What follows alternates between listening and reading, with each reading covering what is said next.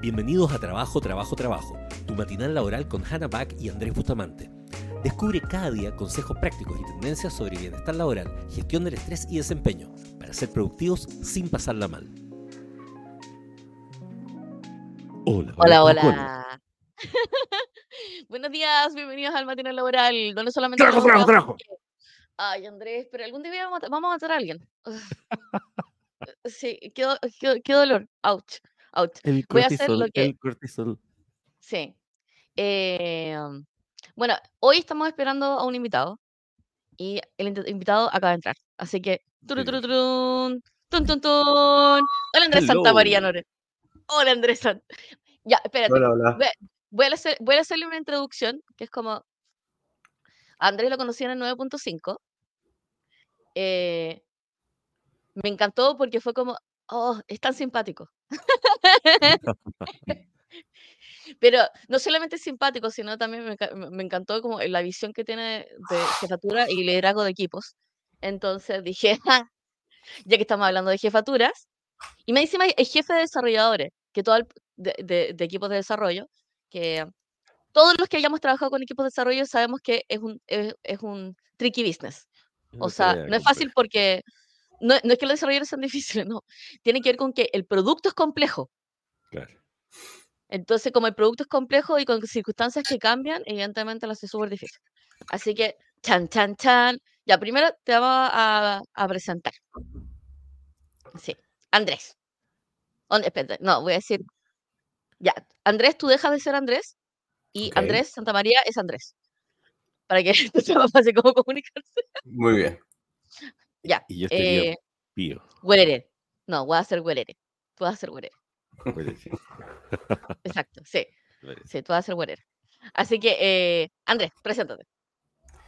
A ver, me presento. Soy, ya como dijo la Jana, Andrés Santamaría, norero, si no después mi mamá me, me golpea. Eh, eh, a ver, actualmente soy CTO en Cumplo, Llevo aquí un poquito más de un año y medio. Como dijo la Jana, nos conocimos ahí en la 9.5 en unos días bastante entretenidos. Eh, llevo un poquito más de 15 años de circo en este cuento de, de la tecnología mezclando finanzas. Tuve una pasada bien, bien larga por el mundo de competencias, recursos humanos, personas. Entonces, por eso también estoy muy cerca de, de, de lo que son las personas, la psicología organizacional, cómo eso hace match con la tecnología. Eh, eh, tuvo un tiempo muy rayado con los grafos. Pero caché que es muy divertido porque somos como primos con Andrés. Como que tenemos temas muy raros en común. Por eso Sí. Y Andrés acaba de poner la cara de what the fuck. Porque en su vida somos tres personas que hablamos de grafos. Su hermana, yo y tú. Claro. Sí, ahí no, tengo, tengo un par de Biblias ahí de. Pero, y, he hecho algunos experimentos también con el cuento, pero no nada muy concreto. Como que siento que todavía le falta harto terreno que, que recorrer. Todavía, eh, todavía, no, hay todavía no, hay entrado, no hay entrado en la pasta, en la pasta de la base de datos de grafo. ¿O ya lo probaste? sí. Una gran pasta. Eh, en la cagada. Hice unos experimentos, de hecho, cuando estaba en Fundación Chile, hicimos unos experimentos con. Em, a ver, hicimos una, una pseudo red organizacional, una empresa que no puedo nombrar, ¿Mm? para ver cómo funcionaban los managers ah, de distintas áreas, cómo trabajaban en conjunto. Y lo más cómico es que hicimos un, un instrumento para evaluarlo, que lo sacamos de verdad del sombrero no sabíamos si iba a funcionar o no, para ser súper honesto. Y, eso lo implementamos un sistema de encuesta muy simple, en un front de porquería, eh, y todo por detrás usando la API de Neo4j. Mm. Qué buena. Y entonces dejábamos los grafos guardados al tiro, las relaciones armadas al tiro, no teníamos que, hacer nada más entre medio. Qué cool. Qué bacán. Y el rollo entretenido fue que tuvimos el resultado de, de, la medición así. Sí, po. Ventajas de. Y el, el gerente, digamos, que, que, que se tiró a la piscina con el estudio, quedó peinado para atrás porque lo que él juraba que era su grupo de managers no tenía nada que ver con la realidad. Eso suele pasar. Sí, claro. Y lo más cómico es que después hicimos esa medición, se hizo una intervención, Sí. se hizo una segunda medición ¿Ya? y, y armaron un área como para preocuparse de estos temas más de persona a nivel management, una empresa Ya. muy grande. Y a esa área eh, le pusieron como logo la foto desde más lejos del grafo. Qué bueno. ¡Qué heavy! Oye, y pensando, o sea, estaba pensando, ya llevas 15 años de circo. Ya, lo primero es, ¿cuál ha sido, en tu sensación, tu peor jefatura? Mía... mi- mi- tu peor jefe. Sensación de peor jefe. lo tengo clarísimo, pero no te puedo dar nombre. Ah, no, no, no, sin nombre, sin nombre. Bueno, ¿y qué característica tenía? Así como, ¿por qué era la peor jefatura? Yo he tenido súper buena Eh, suerte con el jefe. Creo que no, nunca he tenido un malo jefe. Yo en general he tenido buena suerte, pero hu- hubo una persona que se salió del molde así, pero heavy. Eh, y mm, a ver, características. Va a sonar súper súper loco, pero súper maquinador. Ya, Eh, no es, no- y no es un tema de estrategia, de verdad, derechamente maquinador. O sea, moviendo las piezas de una forma que lo veis en teleseries. Eh, un poquito sociópata a ratos. Me suena, porque de hecho es como Eh. maquinador, sociópata, es como... Em,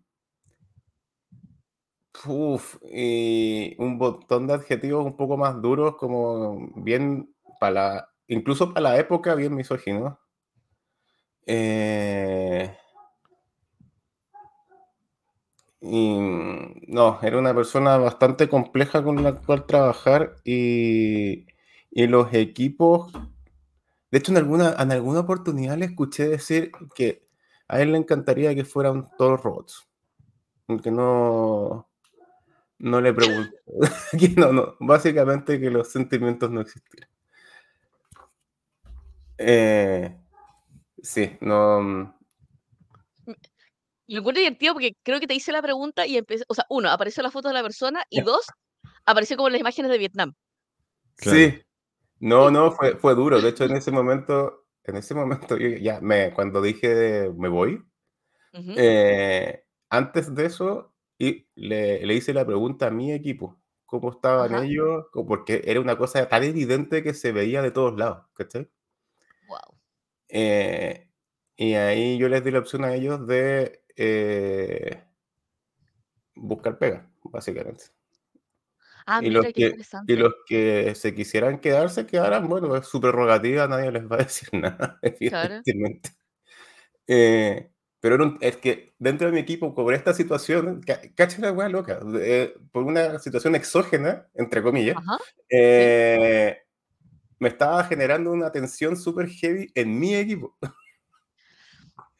Eh, y que no tenía nada que ver con la dinámica del equipo, con sus objetivos, ni nada. Era una cuestión muy loca. Hay varias situaciones ahí que, que no sé si las puedo comentar mucho porque capaz que salte si es que lo ve algún involucrado. Eh, las conversaremos después. Eh, pero situaciones muy locas donde gente renunció on-site por, un, por, un- por Ah, interacciones con él. ok, ya, sí. Ah, ah. Oye, espérate, y eh, es una, una, una buena, porque uno, uno puede tener una súper buena relación con su equipo, y esa es la interacción que tú tienes como tu jefatura, pero ¿qué haces cuando la jefatura general es mala? O sea, o cuando tenía una- un gerente, un gerente paralelo, un gerente de línea paralelo, ¿cachai? Que en realidad es malo y que tiene que interactuar con tu, con tu gente. Típico, no sé, ponte tú un gerente comercial que tiene que interactuar con, con el equipo, con el equipo de tecnología y que tú tienes una súper buena relación con tu equipo, tú lo mantienes como un bello jardín del Edén, ¿cachai? Pero en realidad la otra persona viene y funciona como si fuera un elefante. O sea, Eh, pasa bastante en realidad. Eh, normalmente lo que hago yo es tratar de, al principio, ser un poco un proxy. Ya. Pa... Primero para tantear terreno. Para ver si el equipo va a funcionar con esa persona y viceversa. Ah, mira. Si de, si de entrada veis que no va a funcionar, hay que buscar distintas estrategias, un poco ser un paraguas un rato, mantener ese proxy un rato, eh, tratar de ir, entre comillas, guiando a las dos partes, al equipo y a la persona, como, porque evidentemente van a tener que trabajar juntos, no, no, esto no va a ser por siempre. Claro, sí. Claro. Eh, a que tengan una mejor relación y puedan más o menos compartir objetivos y tener clara también la, las, la psiquis de cada uno al final de cuentas. Que tienen, o sea, básicamente le hacís coaching a los dos. De esto va a pasar, tenemos que trabajar juntos. No ponerle coaching, pero sí ir, ir, dirigiendo un poquito antes de. Eh, sí, me, me, ha pasado. No, la verdad es que no ha sido tan terrible. Eh, las veces que me ha pasado. Siempre encontráis como puntos donde pueden cruzarse y, y, desde ahí ya como que podéis empezar a construir. Claro. Eh, ¿Pero a esos puntos llegan solo o básicamente no, o tú sea, encuentras los puntos y se los muestras? Así como... Normalmente llegamos juntos, pero primero partimos con alguna... con ciertos acercamientos. Es como cuando estáis así en el me, como te sentís un poquito como el, el, personaje del Nat Geo que está mirando ahí a... Viene el tigre de la sabana. La hiena se acerca lentamente. Claro, pero, pero, pero aquí intervienes, no eres como el, el Nat Geo que espera que se hagan pedazos. Eh, ah. Pero es como tía de, es un poco tía de jardín entonces. Un poco Así sí. como ya niños. Sí, hay este juguete esto. hay que de, compartir. de eso, de hecho, con, con la Nelly igual lo hemos hablado harto, que somos de repente como la mamá y el papá. Es con- como ya niños, ¿qué es lo que queremos hacer? Sí, sí, pa- pasa mucho y de repente, y, y sabéis que ese es un súper buen punto para mí, hermano. Tratar de no caer en ser el, el- la mamá, la mamá gallina y no, Sí, po. porque, porque al final caís en sesgos que son súper locos y completamente inconscientes. Sí, totalmente. Sí, la Eh, jefatura pollito es problemática, o sea, ujú. finalmente. Porque se sienten como pollos también, siendo que tenía ese alguien peludo, peludo y ya experimentado, Y- compartiéndose como si Claro, y, un no, novato, y de ¿cachai? Y repente, como, y de repente ni siquiera es que se sientan pollos, sino que tú los sentís tan tus pollos que, que, que está igual que la mamá cuando llegan y le tocan al cabro chico, es como, "Oye, sal de aquí, no. Y de repente el que le pegó el cachamal quizás tenía razón. güey.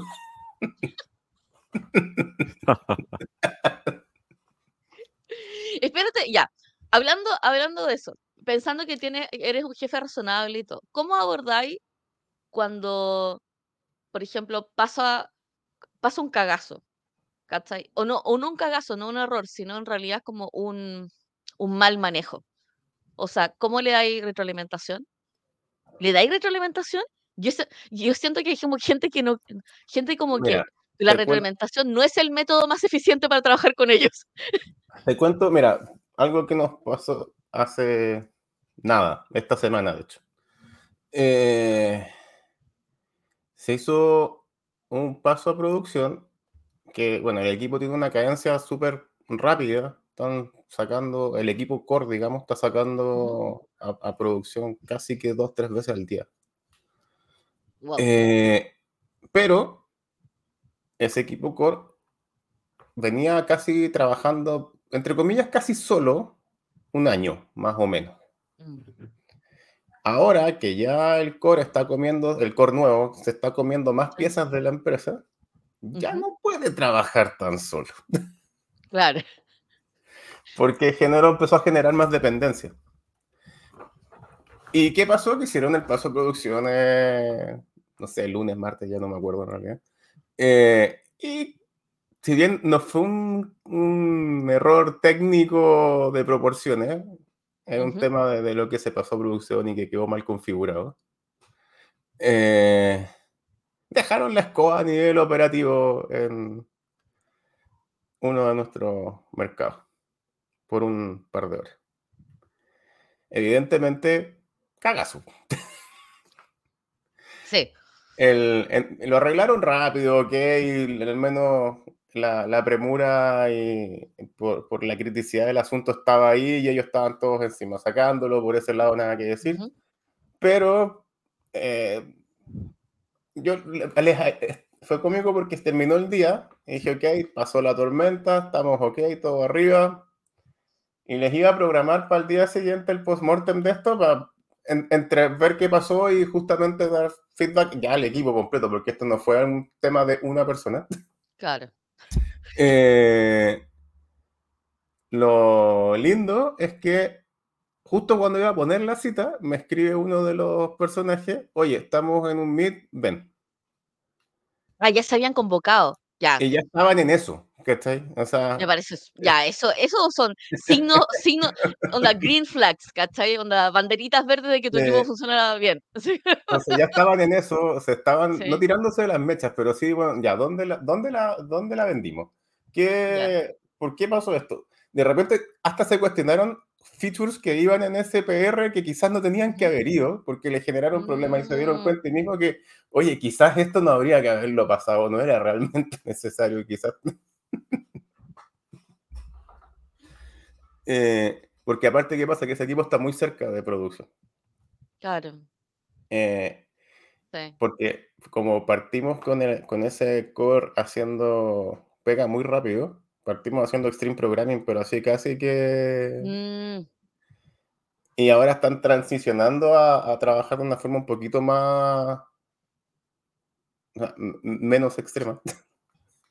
Eh, les, ha- les va a costar un poquito y, y además que ellos también sufren un poco de esta... No sé si alguna vez has visto un video de Buenos Vinos.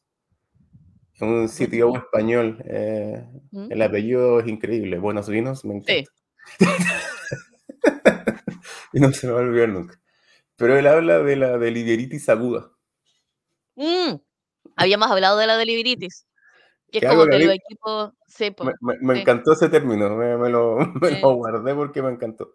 Y el equipo, lo que me pasa con eso, por ejemplo, es que a ti como Ajá, líder o como jefe, eh, te libera un montón. Si tenéis equipos que realmente están del lado del producto y que sufren de, y de verdad les duele cuando, por ejemplo, algo no funciona para el usuario en el front, no sé, pues ¿Mm? tenéis cosas muy, como no sé, el otro día pasó que el, un footer estaba malo y si el scroll no funcionaba, no sé, se veía raro, algo así. Mm, Y uno de los personajes sale, a pesar de que no era su proyecto ni nada, se mete, va, oye, necesito arreglar esto, ¿cómo lo arreglo? Va a buscar a los personajes que están a cargo del tema, o loco, ujú. esto está malo, o si no va al, al área de la componente a decirle, compadre, esto hay que arreglarlo acá, si querés te ayudo, pero por favor saquémoslo porque, porque me, Espérate, me, ¿cómo, me cómo lo? ¿Cómo, cómo configuraste el equipo o cómo seleccionaste a las personas? O sea, ¿cómo fue el proceso de selección de personas para hacer este equipo, para que este equipo se comporta así? eh, un poquito trampa. Ya, me gusta, Sí, este programa sí, solamente está- de trampas. estaban demasiado bien comportados para ser Un poquito trampa. Es que, Lo que se, pasa es que es se portan muy bien, que Sí, pero es lo- claro. como, eh, sí. sospechosos. la mayoría de las personas que están ahí son personas que yo ya conocía, Ah, que no, que no habían trabajado juntos necesariamente, pero que tú ya sabís que Pepito con Juanito se van a llevar y se van a complementar de una forma increíble. Claro. O sea, no los Eh, los recursos humanos, los seleccionaste tú. igual pasaron por el proceso de recursos humanos, todo Ah, normal para pasar por todos los filtros mm, habidos y por haber, pero, pero al final, de hecho, el último personaje que trajimos, de hecho lo entrevistó también el equipo de la Nela, Ah, mira. Buena, sí, pues sí tienen que trabajar juntos, porque, claro, Sí, pues. Eh, ahora, hay, igual hay al- algunos temas, por ejemplo, entre, y eso va a pasar siempre, porque ese es un equipo súper, que, que funciona de una manera, y hay otros equipos dentro de la empresa que funcionan de otra manera. Y ahí también tenemos varios retos en que esos equipos conversen, ya no, más, ya no tanto personas, sino que, que los equipos. Claro. Eh, porque querámoslo o no, al final siempre tenéis micro, eh, micro munditos en cada uno de esos equipos que funcionan, si bien podéis quizás tener la misma, el mismo approach metodológico, van a funcionar distintos. Va a ser, si tenéis, no sé, Scrum, va a ser el Scrum del equipo A versus el Scrum del equipo B, porque desde que los eh, product owners son distintos o los product managers trabajan distintos hasta que los devs también tienen personalidades distintas. Entonces, concuerdo con que tú, lo que dijiste al principio, de que los devs o la gente informática son personajes extraños.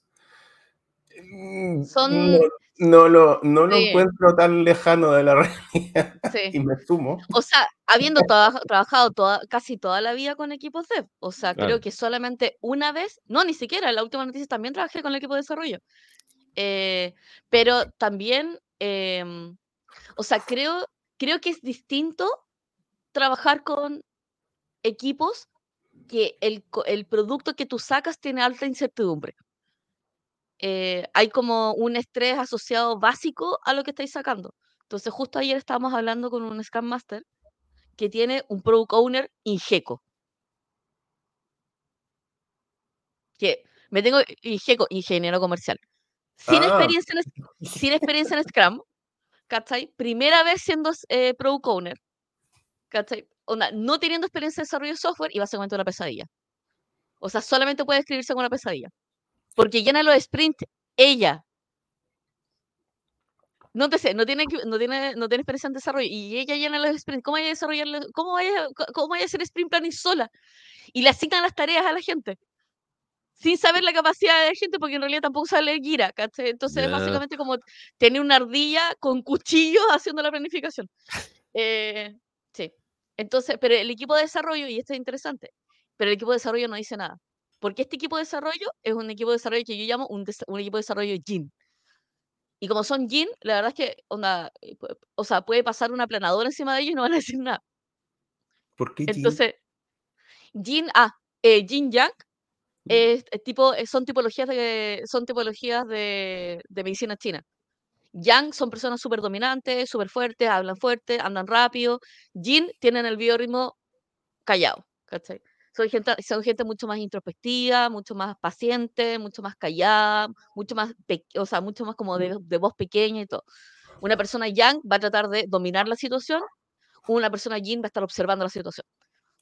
Equipos muy yang tienden a ser como el Olimpo y tienden a ser un poco impermeables al feedback, y equipos yin son adeptos al feedback, pero en realidad eh, no dicen lo que necesitan decir a tiempo. Entonces uno como manager tiene que estar constantemente son sacándole la información para poder trabajar con ellos.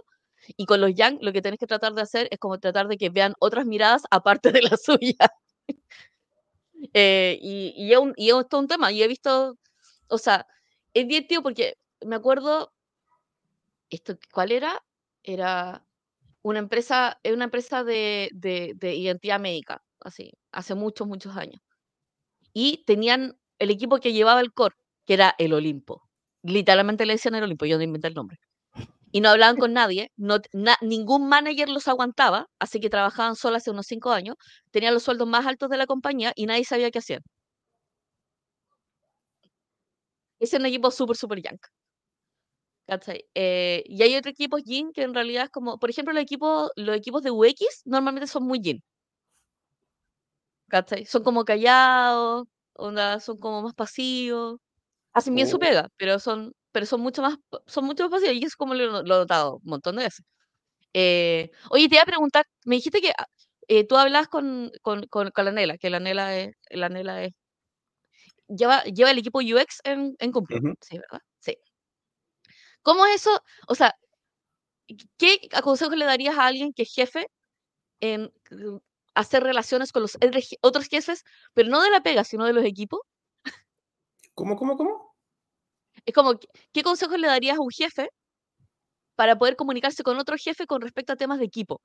No, no temas de, de proyectos ni trabajo, sino de equipo. Así como, oye, ¿sabes qué?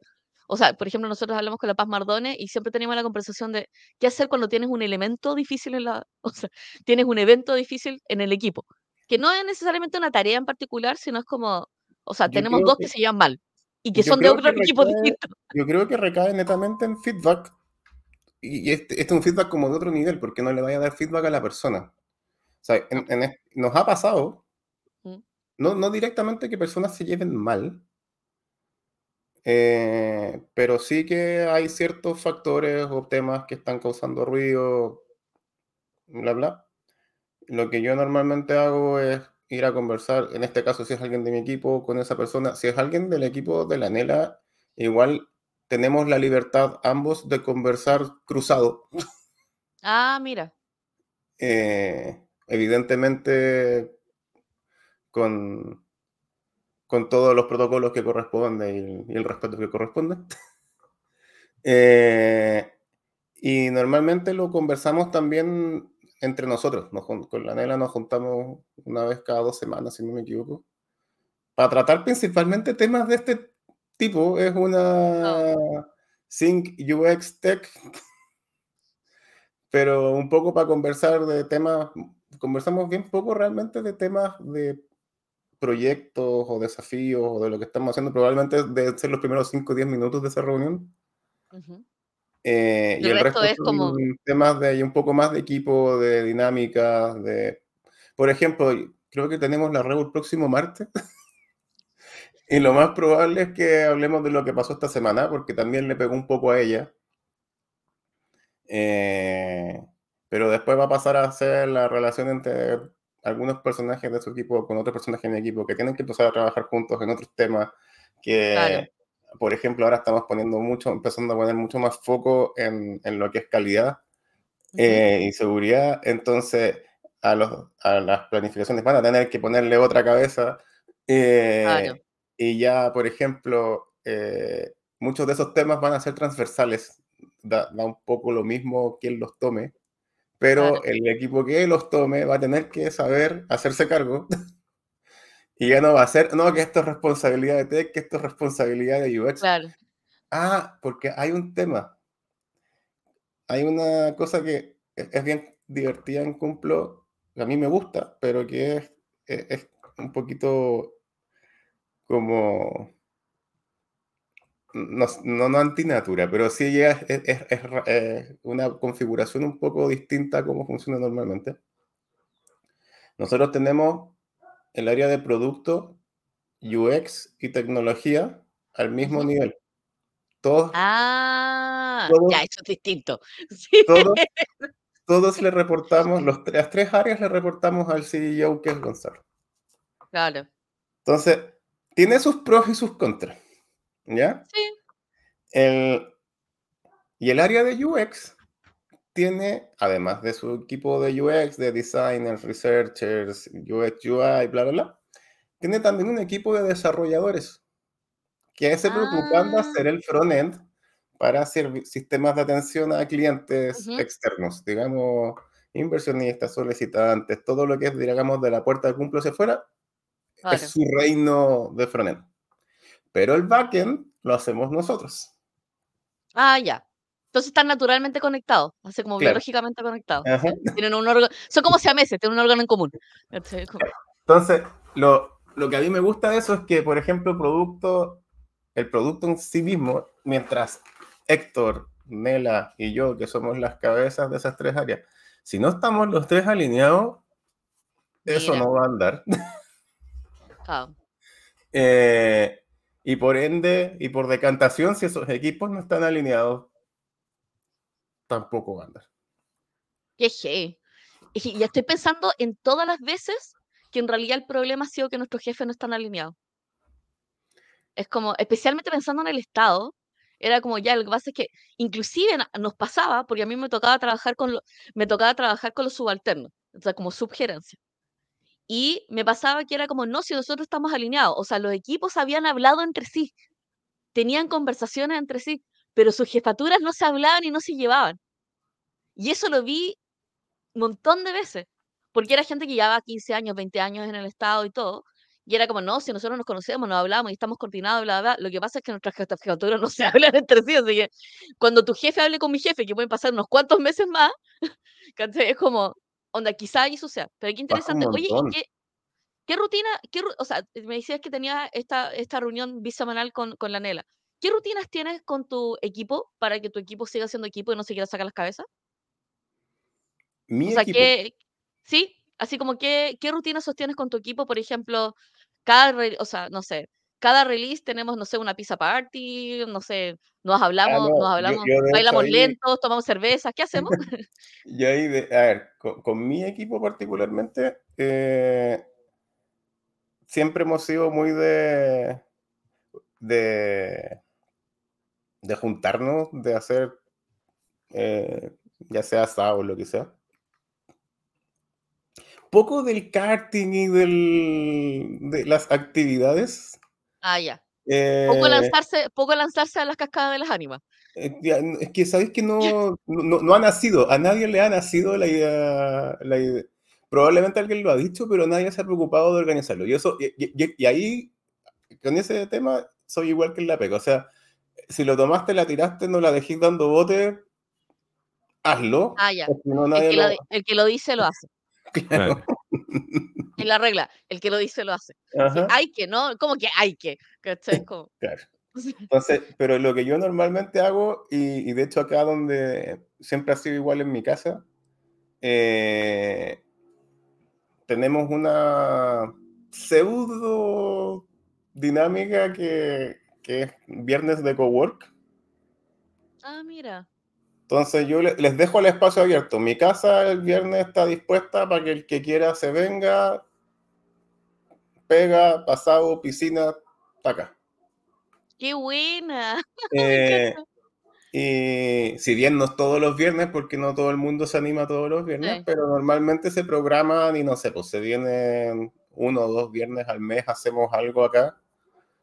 Y, y es, bien, es bien entretenido en realidad. Y, y, y se tiran de las mechas igual, pero lo, lo importante es que es una tirada de mecha constructiva, por decirlo de alguna forma. Claro. O sea, tu métrica, tu métrica como jefe no es que haya paz. De hecho, creo que es una mala métrica. No, Porque paz, si no hay conflicto, eh, significa que no conversan, po. Obvio, Significa ¿no? que no están y- y la lo paz, y la paz me dice que están afilando los cuchillos de una manera, pero Sí. Sí, sí, de hecho. Se caché que es divertido. El, era un, este es un, un prevencionista re joven. Está en, un- en una obra de construcción. Tenían, tenían, o sea, el incidente más chico que tenían era un saco de, un saco concreto en el quinto piso arriba de la cabeza de alguien. O sea, de verdad, iban a matar. O sea, ese era como el espíritu de ellos. Eh, entonces, el chico se le ocurrió el, los guantes de box. Y los guantes de box era una costumbre que era, tú ibas y ponte tú que el, no sé, el jornalero le había dicho al soldador así como, ay, ay, ¿cachai? Che, tu madre", ¿cachai? O sea, como, entonces el, el, el, el, el soldador que se había sentido ofuscado y ofendido podía ir al jefe de obra y decir, pido guante. Literalmente esto, era, pido guante. Era como, ¿cómo pido guante? Era como, le explicaba la situación y el jefe ponía cara de si merecía guante o no. Y si merecía guante, el otro tenía que aceptar el guante porque era parte, era como, esto era como, o sea, como Esparta, ¿cachai? O sea, tenéis que aceptar el reto. Entonces, tomaba el guante y decían, y anunciaban en la hora, a las 2 de la tarde, guante. ¿Cachai? Como anunciando la cuestión, ¿cachai? Es como jornalero versus soldador. ¿cachai? pero como el main Y- event del día, así. el era el main event del día. ¿cachai? Entonces se agarraban del guante y esto es como, ya pero ¿cómo voy a promover? O sea, ¿cómo explicáis esto en dirección al trabajo? Pero el resultado era como el jornalero podía, o sea, el soldador pedía el guante, le pegaba, te- se peleaban con el jornalero y no era suave, o sea, era como realmente tirarse de la mecha, pero en, en real version. Eh, pero lo que ocurrió es que bajaron un 70% los incidentes de seguridad en la obra. En un 70%, o sea, tú cachai, 70% es como si lo hubiese hipnotizado. O sea, ¿por qué? Porque los eventos ocurrían porque no había canales de comunicación y no había métodos de comunicación eficientes. Entonces, efectivamente creo que como jefe, eh, aunque a uno, no- aunque uno, aunque uno quiere que se lleven bien y se quieran, ¿cachai? Y paz en el mundo y todo, es un, es un mal, es una mala métrica que sea todo paz.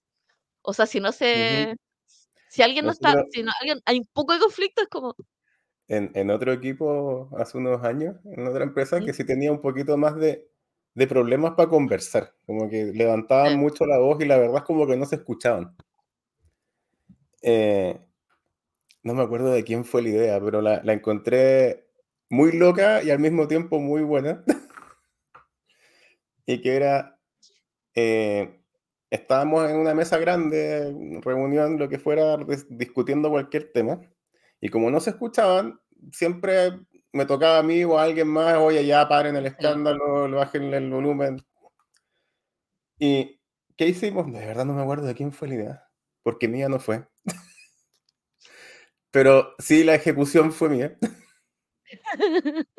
Eh, encargué por AliExpress sacos de pelotas de estas de como de goma antiestrés, ¿Ya? pero con emojis. Eran pelotas ¿Ya? amarillas con los emojis. Sí, sí. Entonces, el asunto era, como estas cuestiones pesan menos que una cabrita, si ven a alguien que está ya como tomándose la mesa, la discusión o la- lo que fuera, le lanzan una pelota con la emoción que les está causando. Está muy bueno. Esa es como una forma de lidiar, es como, yo sé que no tienes inteligencia emocional, toma una pelota. Pero fue muy cómico porque las discusiones, la levantada de voz sí bajó así, pero de una forma instantánea.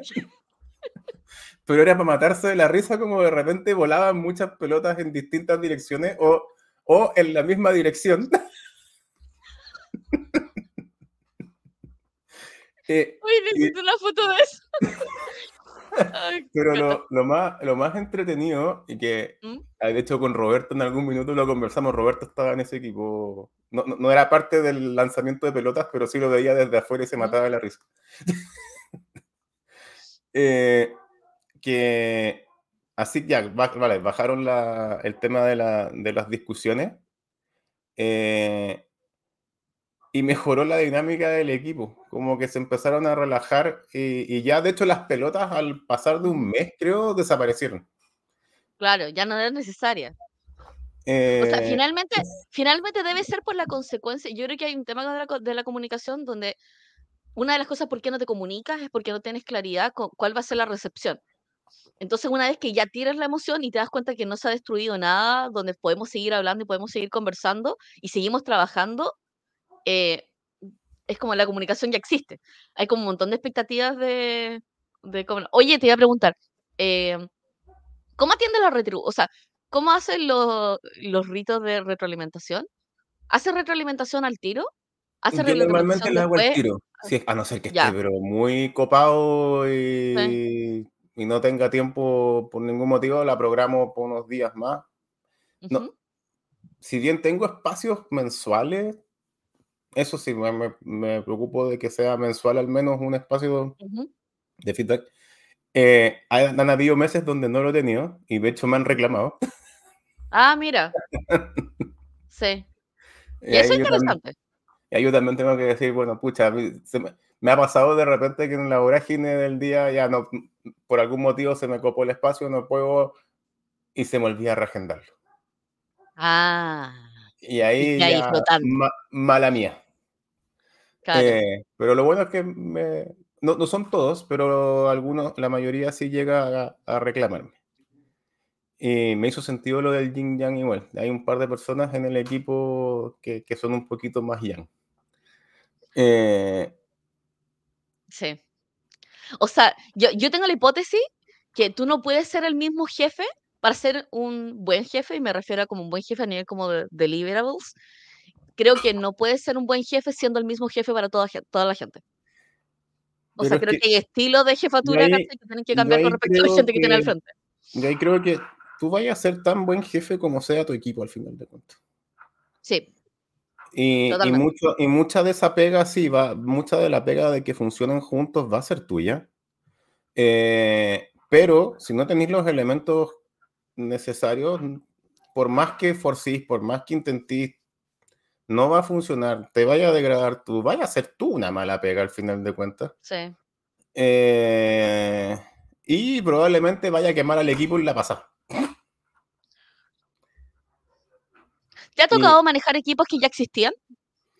Sí, pero, a ver, equipos que ya existían ahí, normalmente eh, he tenido la, visión de llevarlos un poco más al, a, trabajar como este equipo un poco más autónomo, que tiene mucho poder de, de decisión al final de cuentas. Porque al menos me ha funcionado siempre de que mientras más ownership tengan de lo que están haciendo, es un win-win. Eh, pero muchos equipos, sobre todo si no vienen de esa, trabajando de, esa manera, y que son un poco más de recibir la historia en el Gira y yo ejecuto y no sé qué está pasando en mi entorno, em, cuesta un mundo cuesta mucho que vean el, porqué de esto. Eh, claro. Y eso es algo que a mí me cuesta mucho eh, hacer con mis equipos, de, por ejemplo, decirle, ya hay que hacer este, este feature. Hay un meme por ahí dando vueltas de que me preguntan, ya, pero espérate, ¿y quién lo pidió? Eh, no, es súper prioritario, lo necesita el negocio. Y sale como el, el product owner que dice, ¿en serio? como que las encuestas no dicen eso, así. Y sales todo así como, sí, es súper prioritario y lo, hay que hacerlo, sí. pero espérate, ¿quién lo pidió? El CEO. ¿Cuál es la evidencia de...? Porque es una tontería, el CEO es como, ya. Eh, y como que dicen, ya, ok, es como disagree and commit. Sí. Eh, o sea, equipos, equipos pedidos, o sea, es muy heavy, pero equipos que son tomadores de pedido terminan deformándose profesionalmente. Porque cuando eres un tomador de pedidos no cuestionas el pedido. Y como no cuestionas el pedido, no estáis pensando. Y como no estáis pensando, eso no es tuyo. Y si no es tuyo, no te responsabiliza. Y eso es como, creo como que la conversación en general, como con los jefes, es como, sé que te encanta que, sé que te, sé que te encanta hacer micromanagement, pero micromanagement termina matando la capacidad intelectual de tus equipos. Por lejos, o sea, y me encima tenéis toda la responsabilidad. Es como, Oye, ¿y cómo ha sido el onboarding en Cumplo de tu equipo técnico? El onboarding, mira, no me ha tocado hacer mucho onboarding porque la verdad es que el equipo es bien chico. Eh, y normalmente, y esto me lo robé de Continuum. Eh, lo que estaba haciendo era ponerle un buddy. Ah, ya. Sí, ponerle un eh, compañerito. Sí, este es tu Padawan, llévalo, eh, le vais dando feedback semanal, ah. luego mensual y así. Para que, porque no tenemos realmente una política de onboarding eh, muy marcada, si bien hay ciertos, ciertas guías y todo, pero no, eh, como se ha ido moviendo todo tan rápido en el último año, mantener esa política habría sido una locura.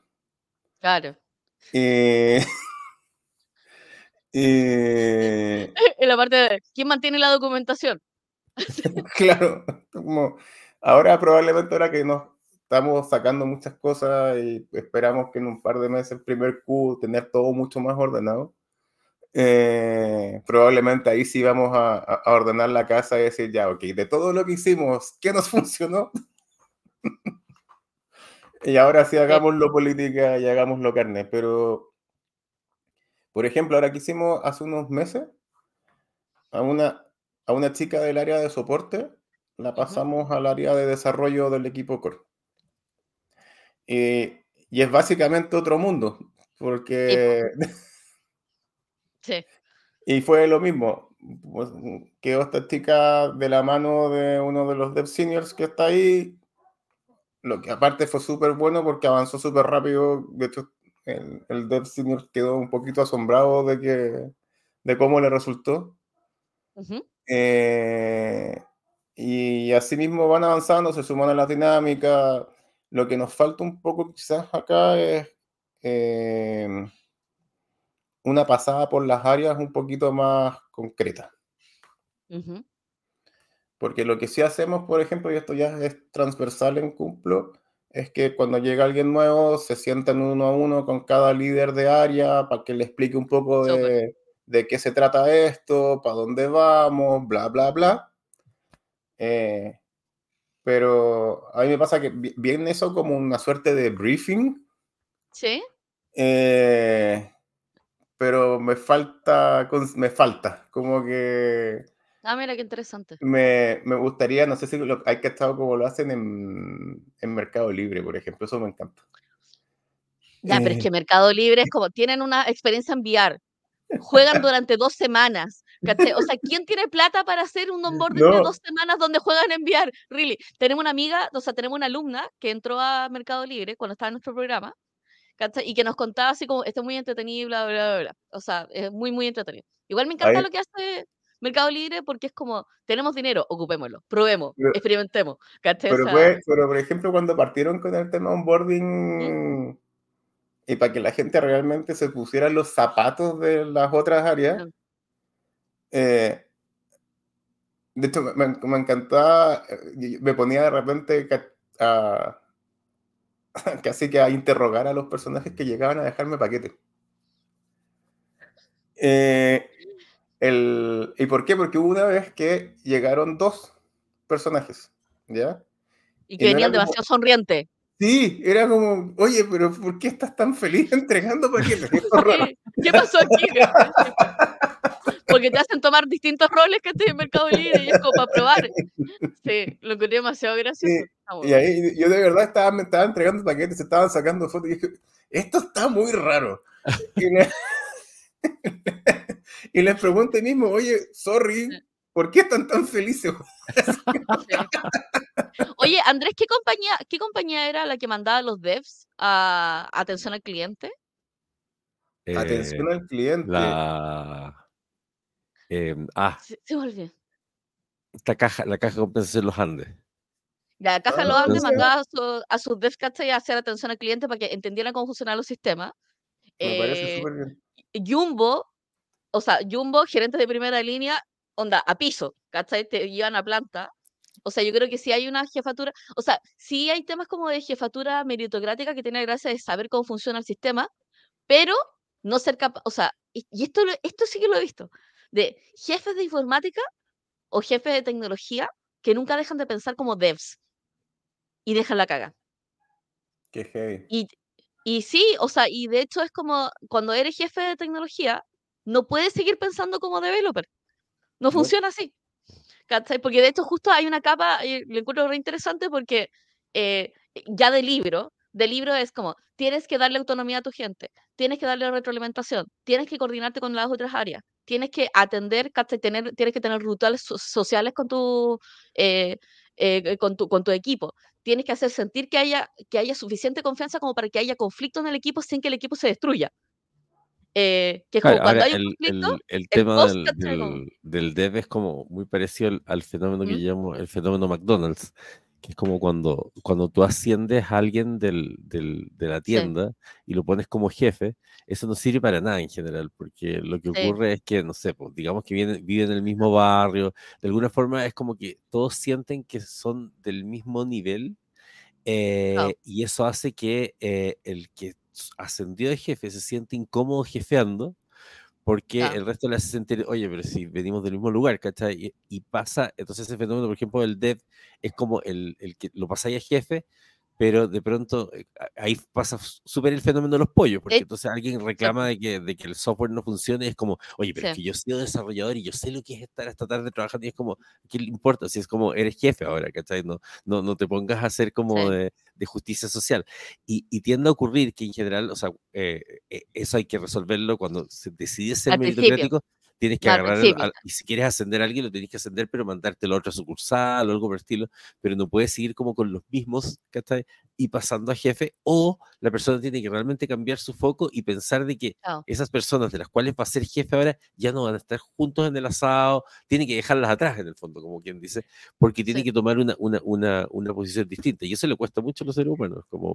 pero habíamos hablado, habíamos hablado con Andrés con respecto a esto, porque él tenía una política muy divertida con respecto a cómo generar los líderes de proyecto. Para mí es más orgánico. Ah, Claro, porque lo hace él, eh, ¿qué onda? Ah, me acuerdo que la conversación era como, ya, pero ¿cómo sabes quién va a ser un líder de proyecto? Y es como, me, me me encantó porque era como versión caótica, es como, dejo que emerja. Ah, claro, eso es distinto, porque el fondo tenéis los ¿Cachai? líderes naturales. Y si Sí, tomas po, un líder eh, natural, es diferente. Es que o sea, de, normalmente, si- yo creo que si ya tenéis la base de un equipo, eh, y esto es bajo ese supuesto, ojo, Exacto. sí, si ya tenéis la base de un equipo autónomo que funciona bien sí, y que avanza, tiene sus objetivos claros, naturalmente va a haber uno sí, que Claro. va a llevar un poco la batuta porque es el más ordenado, el más organizado ah, y que de repente le da un poco de toque que quizás las tareas estén muy distribuidas. Al que le tirita el Eh, ojo, a ese, a ese lo Claro. y, ese, y ese normalmente lo va a tomar. O Claro, quizás no lo va a tomar y te toca empujarlo un poquito para que lo tome. Eh, perfecto. Ya, ahora tengo una duda. ¿Cuándo lo toma? ¿Cómo delegáis? ¿Cuál es tu estilo de delegación?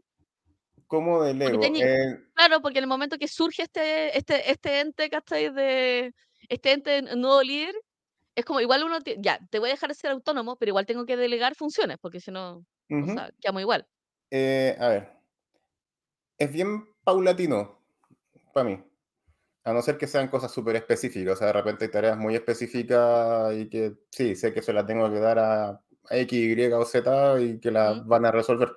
Eh, pero en, en este caso, que es como el, el liderato del equipo, voy delegándole la responsabilidad de forma bien paulatina. Eh, por ejemplo, eh, ya pasó en el año pasado y parte de este, donde aparece un personaje que efectivamente es mucho más ordenado, más cuadrado, viene de un mundo mucho más cuadrado, entonces empezó él también a tomar este como cierta gestión del equipo y saliéndose un pelito del lado desarrollo, lo que al resto del equipo le parece genial porque ninguno de ellos tiene esa competencia o más que no la tenga, no le interesa. No le interesa desarrollarlo. Entonces, eh, en un momento dije, ok, chicos, fue una, lo había conversado con esta persona antes, creo que tenéis que empezar a tomar tú un poco el, el rol de, de liderar al equipo, porque a mí ya de verdad me está empezando a comer. Claro. Eh, y lo conversamos, después se lo planteamos al equipo, el equipo lo único que fue fue dar dedo para arriba porque era como, da. Y, y de ahí avanzando con otras cosas. O sea, primero fue, no sé, eh, gestión de los sprints, por ejemplo, Ujú. para llevarlo a algo más común. Eh, luego empieza tú a llevar la, las dinámicas. Luego, no sé, ya, ya no me estoy metiendo yo, por ejemplo, a revisar el Jira todos los días o todas las semanas, sino que Ahora sabéis que empieza a darme un estatus los jueves porque tengo reunión de líderes, entonces tengo que yo dar un estatus, condénsamelo y de, de a poco como que ya vais Sí, soltando, qué buena. no es, no es algo, no, no es como que te dejé y ves si flotáis, no, no. Aprende a nadar. y te vas. No, no, no funciona así. O al menos a mí no ha funcionado así. Eso con respecto a los equipos, y, y, o sea, y como para ir cerrando, si tú pensaras así como em, para una persona que es recién jefe, ¿cachai? Así como es su primera jefatura, eh, ¿cuáles son como los signos de alerta? Signos de alerta que esa persona tendría que identificar. sí, así como, ¿en qué te debería, si está, es la primera vez que eres jefe, ¿cachai? ¿En qué te deberías fijar? Uf. eh, a ver. Yo creo que primero que nada, arma tu, tu rooster. ¿Ya? Sácale la foto al equipo. O sea, en- en- entiende qué, qué es cada persona. ¿Quién es cada persona? Y, y ojo, que esto, esto es lo más peludo que a mí me ha tocado. He conversado con varias personas de esta última semana. Y muy preocupados todos del skill técnico, del, del, de la pega que hacen, de lo rápido que lo hacen. Y es como, vale, está perfecto. Si esa persona trabaja en, un cubículo solo, sin nadie más, está perfecto. Eh, pero mm, no funcionamos así, entonces si no tenéis la otra capa, que es la persona de verdad, vaya, a, vaya a tener un montón de problemas que no, no vas a ver. Totalmente. Entonces, y lo primero que le diría es como conoce realmente a tu equipo para que empecéis a identificar esos red flags. Si no, si no capaz que no veáis ninguno. Sí, pues, no, totalmente. O sea, de hecho, en las oficinas donde he visto que no, no hacen calificación de red flags, lo que sucede es que califican a esa persona eh, positivamente a pesar de que es el bully de la oficina. Pero es que mira, entrega siempre a tiempo. No, pero es que hace la pega. No, pero es que es el que más sabe de este proceso. Y realmente es la persona que tiene a aterrorizar a la oficina. Entonces hay que tener súper cuidado con las métricas, métricas y los equipos son equipos de personas. O sea, es como realmente uno con que tiene que lidiar con equipo. Eso sería como lo más importante al principio. ¿Entiende? Y, que no es fácil tampoco. No, no, para nada. No. Pero, pero creo que si no, si no conocís a tu equipo y, y más allá de... Hay un red flag quizás no del equipo, pero que, que sí te puede generar problemas de entrada es si no tenés tus objetivos claros. Si no, si no sabéis qué, qué, es lo que están persiguiendo tanto tú como tu equipo, eh, primero toca la puerta de tu jefatura y, y, ve qué, qué, carajo está pasando porque no, no hay cómo liderar un equipo si no sabéis para dónde va. Eh, y que ahí pasa mucho de lo que habéis dicho hace un rato. Yo he estado en lugares donde, no sé, pues la empresa realmente son cinco. Tenéis el mundo del directorio, que de verdad es un planeta. otro, lugar. Eh, el C-Level, que también está en, su planeta.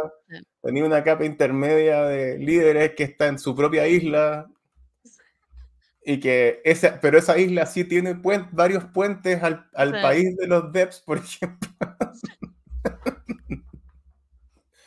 y, al final nadie conversa, cada uno tiene su propia política, sus propios medios. Eh, es, muy loco y eso es súper complejo de, de, alinear. Y de vuelta, como decía Andrés, yo creo de verdad si no tenéis los objetivos alineados, eh, primero arregla eso. O sea, no hay equipos que aguante no tener objetivos alineados, ojalá a nivel empresa, que ya es súper complejo igual. Sí, eh, por un montón de cosas. O sea, desde que no sabéis qué estáis haciendo hasta que el cambio de rumbo no, ya, ya no pasa por un movámonos para acá de un mes para otro o, cualquier cosa de ese estilo, sino que casi que semana a semana es como el síndrome del velero, no sé si cachan eso de que vamos para allá, todos para acá, vamos para allá. Tal cual. Oye, y solamente para ir cerrando, eh, y evidentemente agradecemos mucho a Andrés Santa María eh, Norero para que, para que su mamá no nos rete. Eh, oye, hablemos de cuán transparente tiene que ser una jefatura un tema complejo. A mí me gusta ser lo más transparente posible. Y con lo más transparente. a enterar igual. A mí lo más transparente posible yo me refiero a full disclosure. O sea, no. No, no guardarse nada. Claro. pero sí he aprendido que no en todos los lugares se puede ser así. Mm. Y no por un tema de tu equipo, porque probablemente a tu equipo ya le diste full disclosure y ellos también lo viven y se transformaron en una islita. Claro. con, solo ese hecho de tener una transparencia total, ya se transformó en una isla distinta. Sí. Eh, porque quizás, no sé, en la empresa donde está y eso no existe, entonces no, no es tan fácil llevarlo a, a un, nivel más amplio. Em, y, y es un poco más complejo de, si es que va a distintas áreas, por ejemplo. Partiendo por algo tan básico como tema remuneraciones, por ejemplo.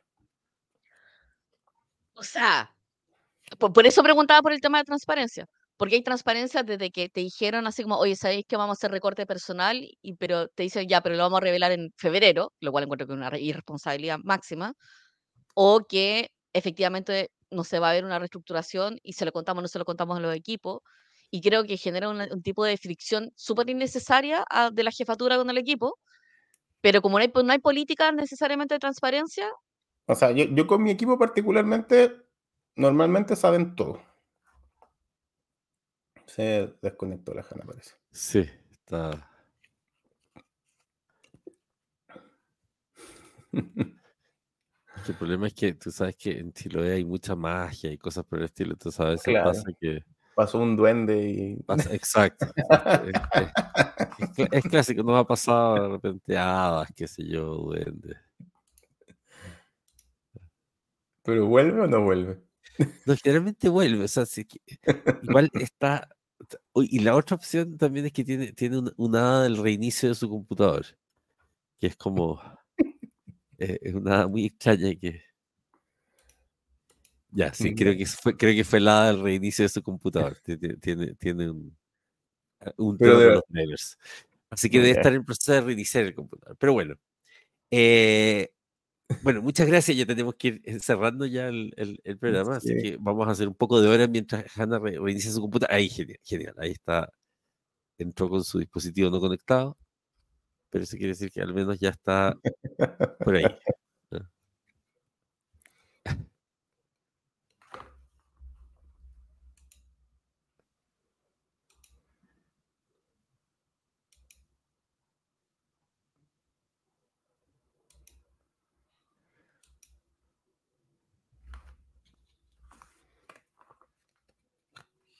Hello. Me caí. Nos dimos cuenta. Tengo signos básicos que hasta de mi computadora, así como ponme batería. Ah. Eres tú, porque tengo que escucharte. Sí. Oye, le quiero dar muchísimas gracias a todos los que nos han acompañado. Tenemos el gusto de que todos los viernes tenemos un invitado y esta ocasión, o sea, invité a Andrés porque siento que es como un súper buen jefe. O sea, todas las que preguntarle a mi equipo. Sí, pero es súper interesante porque creo que he visto muchas, o sea, hay muchas de las prácticas que uno lee, así como en el listado, así como checklist de cómo ser un buen jefe. Dale autonomía a tu gente, ¿cachai? Hacer que nazcan orgánicamente los líderes, ¿cachai? Pero verlo en la práctica es súper distinto. Entonces, quería que ustedes también pudieran conocer a Andrés. Y ahora todos conocemos a Andrés Santamaría, así que sabemos que todo existe. Así que si alguien te dice así como, es que no se puede y no funciona, le puede decir, efectivamente, si funciona. Pero, pero sí un, un disclaimer ahí. Eh, no es fácil, no es una receta mágica, depende de muchos factores. Tengan un equipo bueno. Eh, partiendo de esa base, y, y equipos buenos no son... Alguien alguna vez hizo esta analogía, como que si yo pongo a jugar solamente a los mejores jugadores de fútbol en un equipo y son todos goleadores, compadre, eso no va a resultar. De hecho, creo que lo hicieron y no funcionó. No, sí, lo hicieron y no funcionó.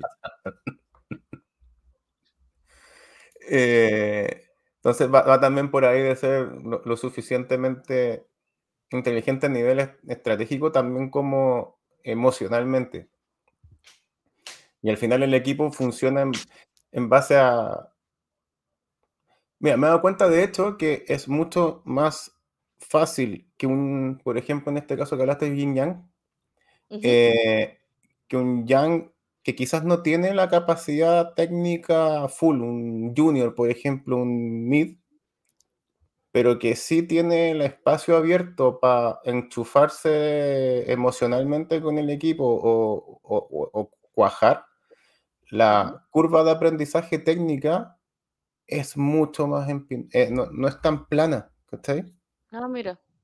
Eh, pero por lo mismo, porque ya está dispuesto a enchufarse, a meterse, inclusive con personajes que son más senior, pero que sí tienen una capacidad emocional un poco más, eh, no sé si llamarle amplia o abierta, pero que están dispuestos a volver a pensar, a volver a aprender, Sí, hace una diferencia enorme. Ahí les recomiendo un libro de Adam Grant, si es que no lo conocen, que se llama Ah. Think Again. Me gusta. Sí. Está buenísimo. Oye, buenísimo. Muchas gracias, Andrés Santamaría. Norero. Para los que lo quieran seguir, lo pueden seguir en sus redes, específicamente en LinkedIn. No, Eh, no, no soy Inter- mucho de redes sociales, pero sí, pero igual te, puede- igual te pueden seguir y perseguir como yo. sí. Y pueden conversar contigo. Porque creo Eso que sí. estas son conversaciones, o sea, estas son conversaciones de largo, de largo aliento. Es como, depende de cada uno de los equipos, depende mucho de la jefatura, depende de la jefatura que uno tenga encima, ¿cachai? Todo. Así que te damos muchísimas, muchísimas gracias. Y bueno, este ha sido eh, un viernes, otro viernes. Ya llevamos 30 Este es el episodio Episodios 30, en este matinal. Sí. O sea, son 30 días seguidos despertándonos antes de las 8 de la mañana, lo cual es brígido. Es toda una Exacto, rutina. sí, Así que sí. le mandamos felicitaciones a todos los que han logrado seguir esta rutina con, junto con Oye, nosotros. sí, yo no me despertaba tan temprano hace rato. Hay un montón de gente que no. Y me dice, es como, no, ahora me levanto temprano por ustedes. Y yo, wow, me Sí. encanta, me encanta. Es un buen Sí. setting de rutinas. Así Sí, que les damos muchísimas gracias. Nos vemos el lunes y nos despedimos de Andrés. Muchas gracias por acompañarnos y gracias por las lecciones. Así que, bueno, ahí vamos a ir a practicar. No tenemos mucha Vale. gente con la que practicar, somos, somos tres. Y ya Sí, hacemos eso. claro, Pero, sí, pero cuando tengamos más gente lo vamos a recordar. claro. Vale. Ya, besito. Chao, que estén bien. Adiós. Chao, queridos. Chao. Nos vemos. Chao.